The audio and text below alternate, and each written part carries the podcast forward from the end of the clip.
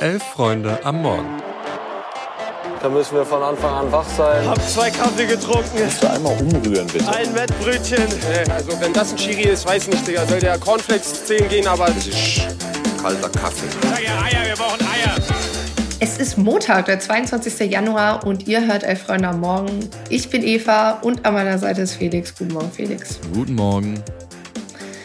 Ja, wir wollen sprechen über den Bundesligaspieltag, kurz auf die zweite Liga gucken und einen, zum Schluss dann noch einen Abstecher zum Afrika Cup. Viel Spaß!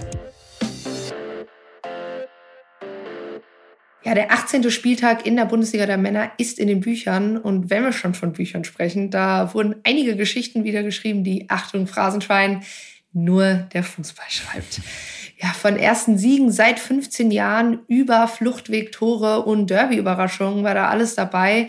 Vorneweg, Bayer Leverkusen grüßt weiterhin von der Tabellenspitze. Ähnlich wie beim Spiel gegen Augsburg braucht es die Nachspielzeit und eine absolut absurde Aufholjagd, um das Spiel gegen Raber Leipzig zu gewinnen.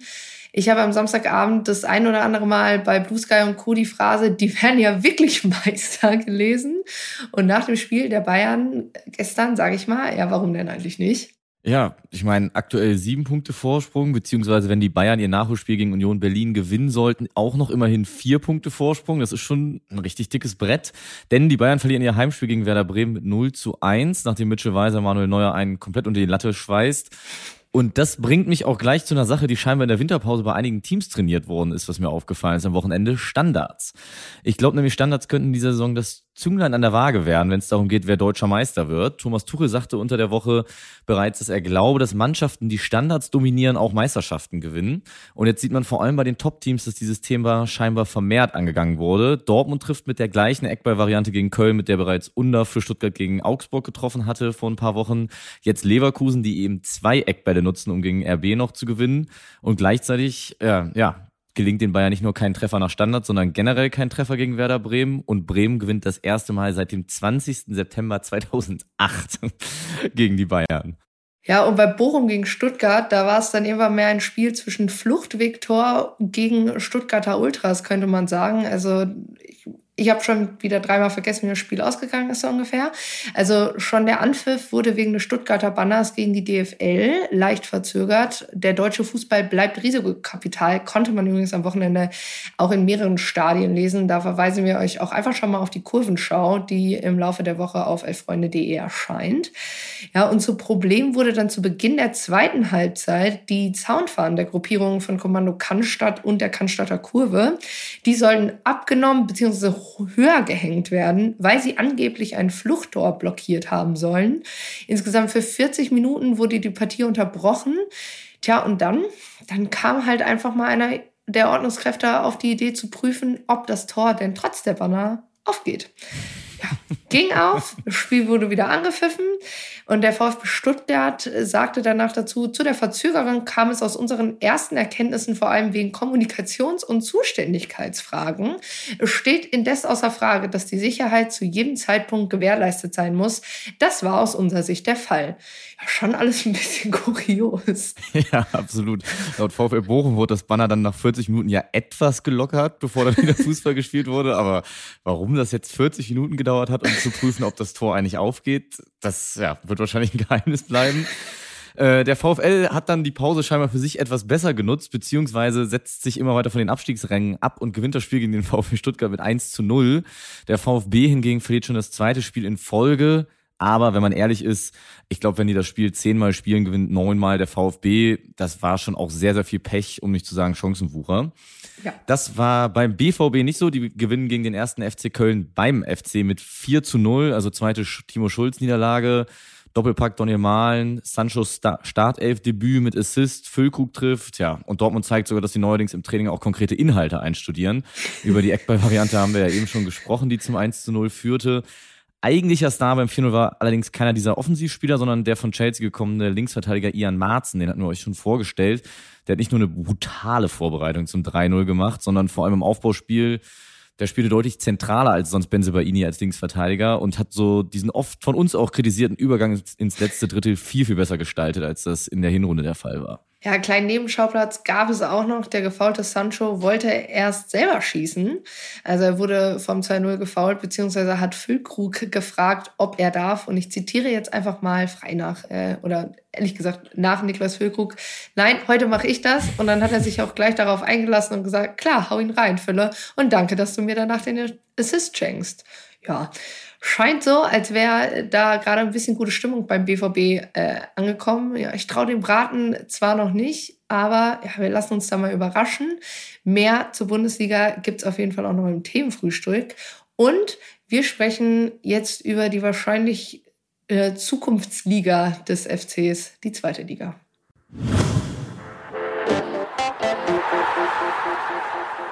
Genau, wir springen eine Liga tiefer und wollen an dieser Stelle zunächst noch einmal nach Berlin schauen, wo das Spiel nach dem plötzlichen Tod von Kai Bernstein am Dienstag natürlich vor allem geprägt war vom Abschiednehmen des Präsidenten und früheren Ultra. Unser Kollege Luis Richter war vor Ort beim Trauermarsch und danach auch im Stadion und gibt uns jetzt einen kurzen Einblick in seine Gefühlswelt und die Stimmung vor Ort.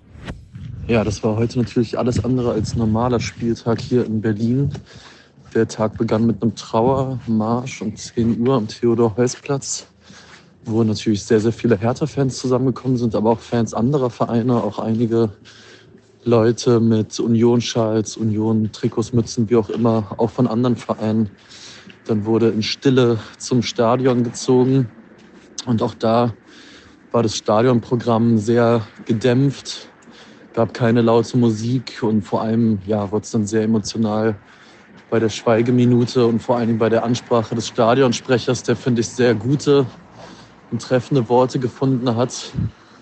Und ja, die Stille war dann natürlich schon, wie soll man sagen, erdrückend, aber auch würdevoll. Das beschreibt, glaube ich, den ganzen Termin eh ganz gut. Ich finde, also ich kann nur meinen Hut davor ziehen, wie Hertha das in kurzer Zeit so auf die Beine gestellt hat, dass man das Gefühl hat, es wird der Sache gerecht, wenn man so davon überhaupt sprechen kann ja, während des Spiels war dann auch Stille. Die aktive Fanszene von Hertha und vor allem die Harlequins, die ja Kai Bernstein auch gegründet hat, die haben sich heute nicht imstande gesehen, normalen Support zu erzeugen. Was auch, glaube ich, für alle Leute total okay war. Und gut, dass das Spiel dann jetzt am Ende gegen Fortuna Düsseldorf 2-2 ausging, hat dann auch nicht mehr viel zur Sache getan, weil darum ging es dann heute eher weniger bis gar nicht. Ja, vielen lieben Dank an Louis. Äh, glaube, das war ein sehr, sehr würdiger Rahmen gestern und ja. die Anteilnahme von Gesamtfußball Deutschland am Wochenende war, wie ich fand, auch ein sehr, sehr schönes Zeichen. Also ich hatte da auch echt Gänsehaut. Ähm, begann ja direkt Freitagabend in Karlsruhe. Also Respekt da an sämtliche Fanszenen äh, ja, der Nation. Ja, und schöne Zeichen hat's auch für die Hamburger Vereine gegeben, St. Pauli und der HSV, beide mit Siegen. Ich war zumindest bei einem der beiden am Start.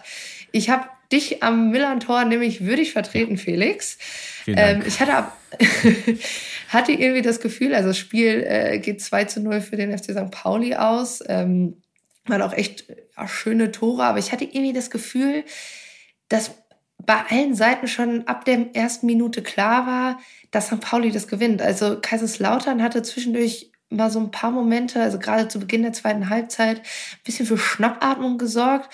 Aber eigentlich, ganz ehrlich, spätestens nach dem 2-0 hätte St. Pauli das auch noch mit ein, zwei Toren mehr gewinnen können. Ja, maximal. Erste Halbzeit eigentlich nur St. Pauli gespielt, gibt direkt in den ersten zwei Minuten zwei Riesenchancen. Aber dann gab es nach dem Seitenwechsel, als es schon 1 zu 0 stand, dann doch zwei, drei Szenen, in denen der FCK sehr nah dran war am Ausgleich. Insbesondere eine Szene, das war ein kompletter Film eigentlich. Freistoß an den Innenpfosten, springt in den Fünfer zurück, Abschluss eines Lauterers, der an die Latte geht, von da wieder in den Fünfer springt, aus drei Metern der nächste Abschluss, der auf der Linie per Kopf geklärt wird und der vierte Versuch innerhalb von 20 Sekunden geht dann drüber. Äh, also wenn ihr nochmal in die Highlights reinschauen wollt, es lohnt sich alleine für diese Szene, das habe ich sehr, sehr lange nicht gesehen. Ansonsten aber, wie du sagst, sehr verdienter Sieg und auch Chancenwucher bei St. Pauli. Also eigentlich leider ein bisschen die gleichen Probleme, die auch vor der Winterpause dafür gesorgt haben, dass die Tabellenführung und die Herbstmeisterschaft abgegeben wurden. Das Jahr an Holstein Kiel, die aber am Freitag sehr, sehr überraschend gegen Eintracht Braunschweig verloren. Ja, da muss ich auch wirklich nochmal sagen, ich glaube, Daniel Schenning hat gefühlt jetzt schon mehr Spiele gewonnen mit Braunschweig als in der gesamten Zeit bei Arminia Bielefeld. Ich muss dazu sagen, ich habe da mein bisschen Personal Interest, weil ich mit jemandem gewettet habe, dass Eintracht Braunschweig auf jeden Fall absteigt. Also ich habe gesagt, sie steigen ab. Die andere Person sagt, sie bleiben drin. Was soll das? Holstein Kiel? naja, aber kommen wir noch zum HSV. Ich habe ja schon gesagt, auch für den lief es gut. Der konnte relativ solide auf Schalke am Samstagabend gewinnen. Und ja, Schalke war vor allem im Strafraum wirklich sehr gastfreundlich. Gerade beim 1-0 kann Ferrei, glaube ich, noch schnell einen kleinen Aufsatz über Highlights in Gelsenkirchen schreiben und hätte immer noch genug Zeit für 1-0. Ja, das Spiel war irgendwie nach 45 Minuten schon vorbei. Und äh, ja, mir wurde dann auch von einem Schalke-Fan geschrieben, ob äh, Brian Lassme denn auch in Bielefeld schon so viele Chancen vergeben hätte. Die Antwort ist ja. Ja, und gleichzeitig bleibt es an der Tabellenspitze nach den Ergebnissen echt eng. Also zum Mitschreiben: St. Pauli auf 1 mit 36 Punkten, dann Holstein Kiel mit 35, der HSV mit 34 und dann folgen noch Fürth, die 1-0 beim SC Paderborn gewonnen haben, mit 32 und Fortuna Düsseldorf nach dem 2-2 gegen Hertha mit 31. Und ich habe als neutraler Fan richtig Bock auf diese Rückrunde und wünsche dir viel Durchhaltevermögen, Felix. Ja, das werde ich brauchen.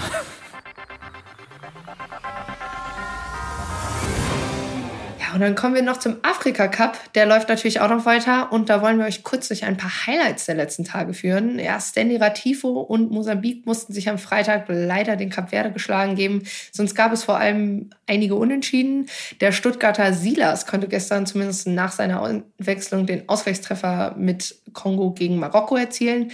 Aber das ist ja noch nicht alles. Genau, Kollege Luis Richter hatte zu Beginn des Afrika Cups ja schon gesagt, dass er das Turnier auch wegen seiner kuriosen Stories so liebt. Und davon gibt es auch an diesem zweiten Spieltag zumindest eine, wie uns Mike Welzel von Sport Digital in seinem Rückblick auf den Spieltag erzählt. Der zweite Gruppenspieltag des Afrika Cups war so ein bisschen der Spieltag der Top-Duelle. Nigeria schlug die Elfenbeinküste und ist jetzt wieder voll mit im Rennen. Ägypten wendet die Niederlage gegen Ghana ab, aber verliert Mo Salah, der jetzt so mindestens zwei Spiele ausfällt – Jürgen Klopp sprach von einem Schock. Senegal schlug Kamerun, sechs Punkte und weiter. Ebenfalls sechs Punkte haben die Kap Verde. Die haben einen schönen Hammerfreischuss gemacht, so knapp hinter der Mittellinie einfach mal raufgezogen. Torwart sah etwas wackelig aus, aber die sind weiter. Algerien spielt nur unentschieden gegen den Halbfinalist aus 2022 Burkina Faso. Also so richtig läuft's noch nicht bei den Top-Nationen. Dafür läuft's bei Omar Mamouche und Silas. Die haben sich im Turnier angemeldet. Beide konnten einen Treffer beisteuern. Und das erste Kuriosum des Afrika Cups gab es auch schon. Tansania schmeißt während des Turniers den Trainer raus, denn Adel Amruce hat nach dem ersten Spiel behauptet, dass der marokkanische Verband Einfluss auf Schiedsrichteransetzungen und Anstoßzeiten habe. Und daraufhin wurde er mit einer Geldstrafe und einer Spielsperre von acht Spielen bestraft, was den Verband Tansanias dazu brachte, ihn direkt aus dem Amt zu nehmen. Tansania also jetzt mit Hemet Suleiman, dem ehemaligen Co-Trainer an der Seitenlinie. Und der dritte Spieltag wird auf jeden Fall unfassbar spannend, da noch die meisten Gruppen komplett offen sind. Und durch die Regelung der Gruppen Dritten haben noch viele Mannschaften die Chance aufs Weiterkommen.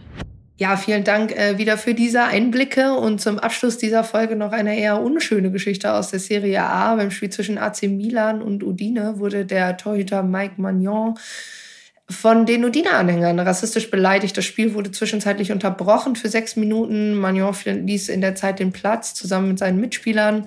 Und nach dem Spiel sagte er, dass die Spieler ein Zeichen setzen müssen und die Täter bestraft werden müssten. Und ich glaube, da, ja, da können wir mitgehen und an der Stelle natürlich vollste Solidarität von uns. Absolut. Ansonsten bleibt uns nichts anderes zu sagen als kommt gut rein in den Montag ab 11.45 Uhr findet ihr, wie ihr es gewohnt seid, das Themenfrühstück hier im Feed. Macht's gut. Tschüss.